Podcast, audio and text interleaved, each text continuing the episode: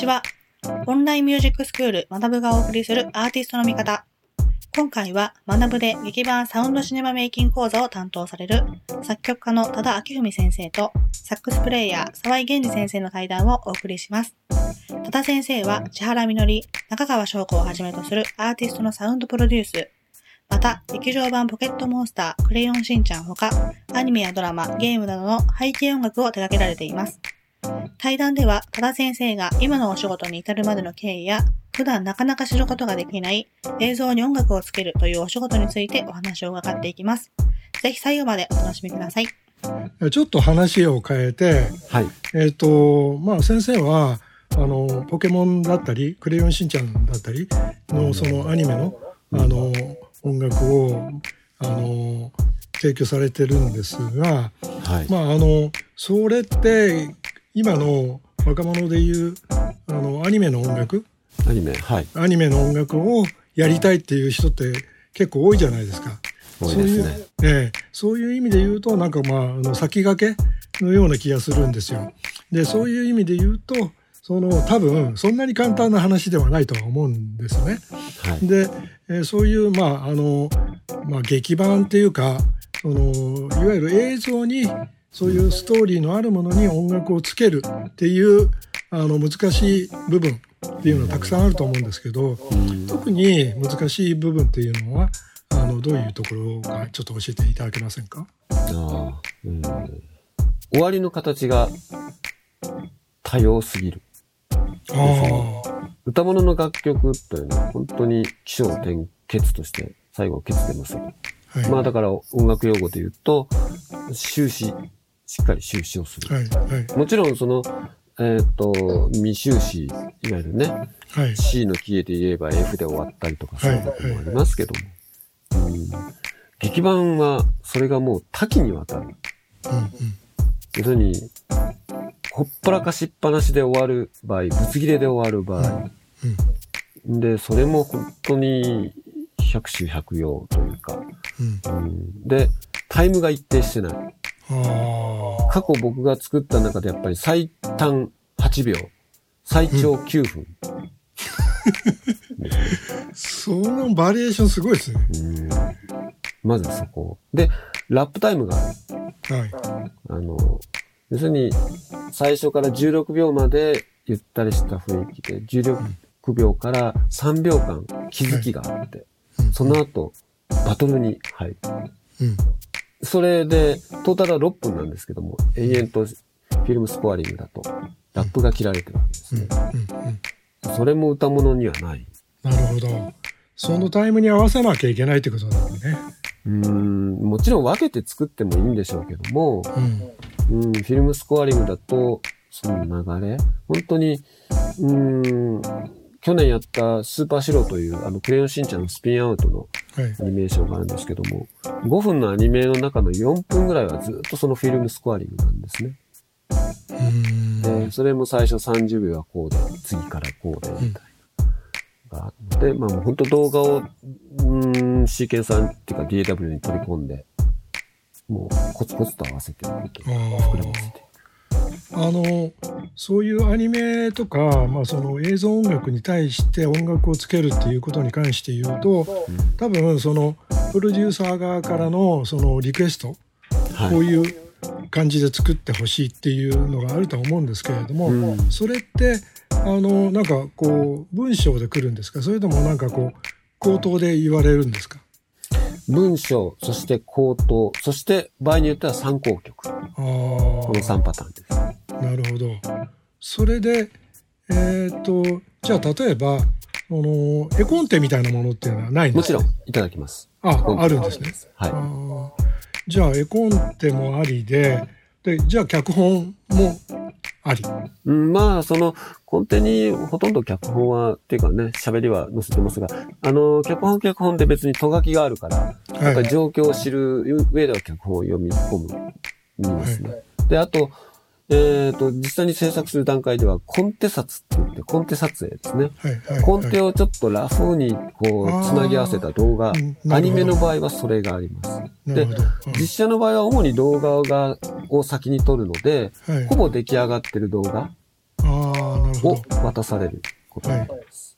例外としては、脚本だけで先行して音楽を作るっていうことも、まあまああります。根底がないい状態で。パターンがあるということですね。はい、あります。そその時にやっぱ最終的にこの形で OK っていうのを決めるのはやっぱ監督なんですか？監督であり、音響監督であり、場合によってはプロデューサーですね。あーということはやっぱその人たちの意向によって、まあ変更もあるということですよね。もちろんあります。大体あの多い形で言うと映画なんかで言うと何種類ぐらいつくんですか？ああ、単純に曲数ではい。曲数。アニメの劇場版大体60曲。60曲。多い時で80。ああで、テレビシリーズで40。うーん。ワンシーズン。ワワンクール。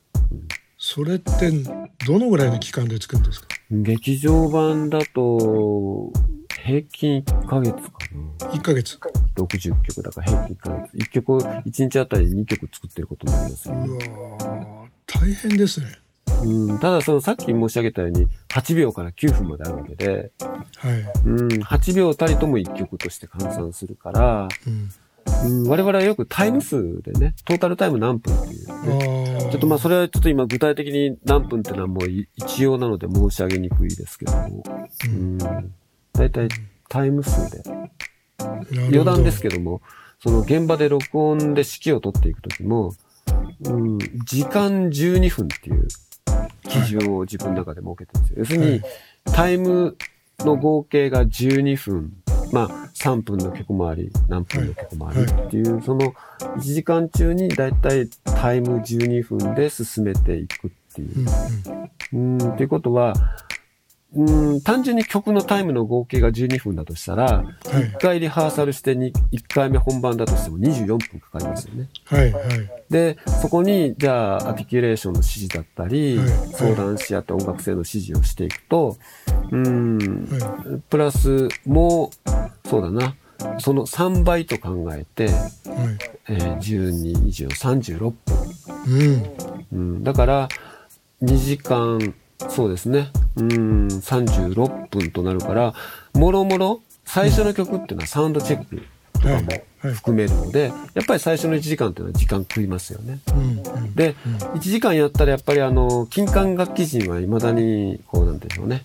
あの、ぷくっと煙を膨らませたいタイムが訪れてくるので、やっぱり1時間に1回は、まあトイレ休憩も兼ねてね、休憩を取らなきゃいけない、5分ほど。ってなってくると大体時間12分っていう値が出てくるんですけども、なるほど。それであの昔私もね、まあ、スタジオミュージシャンやってたから、あの映画音楽のあはのそういう仕事もいいっぱいやったんですよ。い。うん。でその時に指揮の人っていうのはストップウォッチ持ってて、はいはい。ストップウォッチを見ながらこうやって指揮するんですけどいまだにそうですか？今はクリックで縛ってるので、ほとんど必要ないです。ないですか？でもるほど、2年前に一度そのストップウォッチっていうのをやりました。あの、クリックなしの現場があって、しかも楽譜、スコアにテンポすら書いてない。要するに、うんこの8小節30秒とか、うんそういう書き方してるんで、そこからだいたいおおよそのテンポを計算して、うんはいストップウォッチ見ながらここまで来た時に、ああ、え15秒来たな、みたいな。うんあれはありましたね。ああもうあのそその当時はうん指揮の人大変だなと思ってうん、でも僕の尊敬する、やっぱり、その大帽式の方は、もうその権威でしたね。あ本当ーにあの、スペシャリストで、ビタッとタイム合わせてくる。すごいですね。うんそれはそれもそういうなんだろうそういう人っていうのはその音楽を作るというよりも全体的にじゃあどうやってまとめるかっていううん方の仕事なんですよねそれは。そうですね。ただ、うん。その方も元は作曲家であり、で、あの、東京芸術大学出身の作曲家さんだって、でもまあやっぱりそういうニーズが多いのと、その彼がうん。その部部分に長けてたっていうのもあって、うん。やっぱり噂が噂を呼んで、あはあい。なるほど。で、僕はその、作曲の仕事をする傍ら、やっぱりそういう先生方にお世話にもなってて、録音してもらった中で、ただもう、やっぱりその当時、20年前でかなりご高齢でもあったので、はい。で、やっぱりその下の人がいなかったんですね。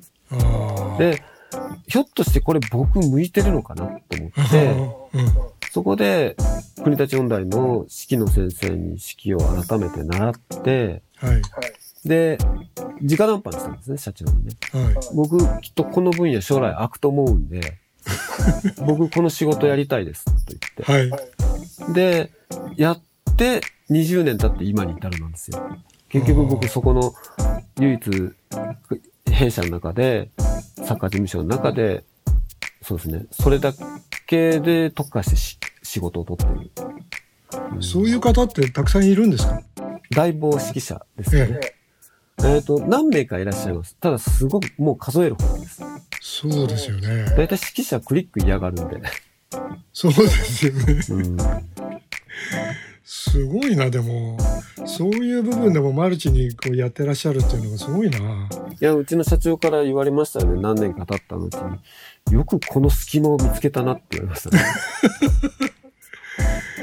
いや、でも、それってなくならない仕事のような気がしますけどね。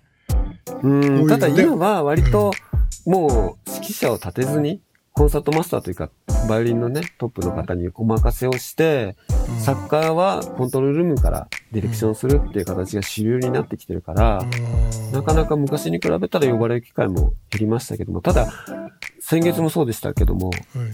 ストリングスだと10型ぐらいの大編成になると、はい。やはり中で取りまとめる人、うんで、昔ともちょっと役割も変わってきて、うんはいプレイヤーってやっぱりまあね、沢井先生も本当重々ご承知だと思うんですけども、演奏に専念したいじゃないですか。はい、そうですね。えそうなってくると、返事するのも鬱陶しいじゃないですか。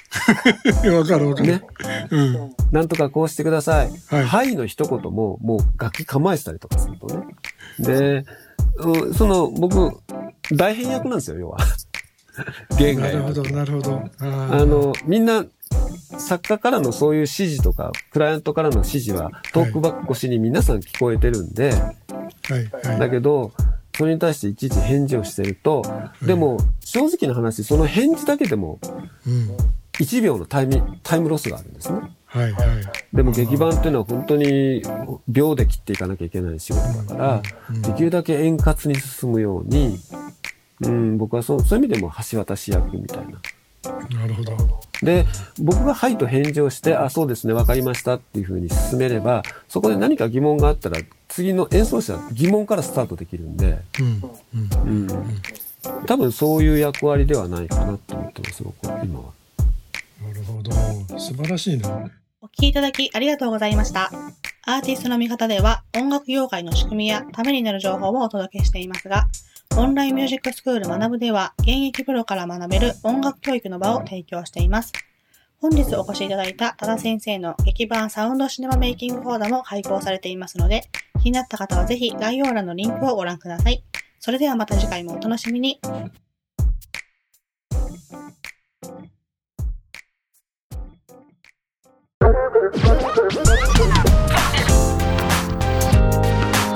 ーティストの見方。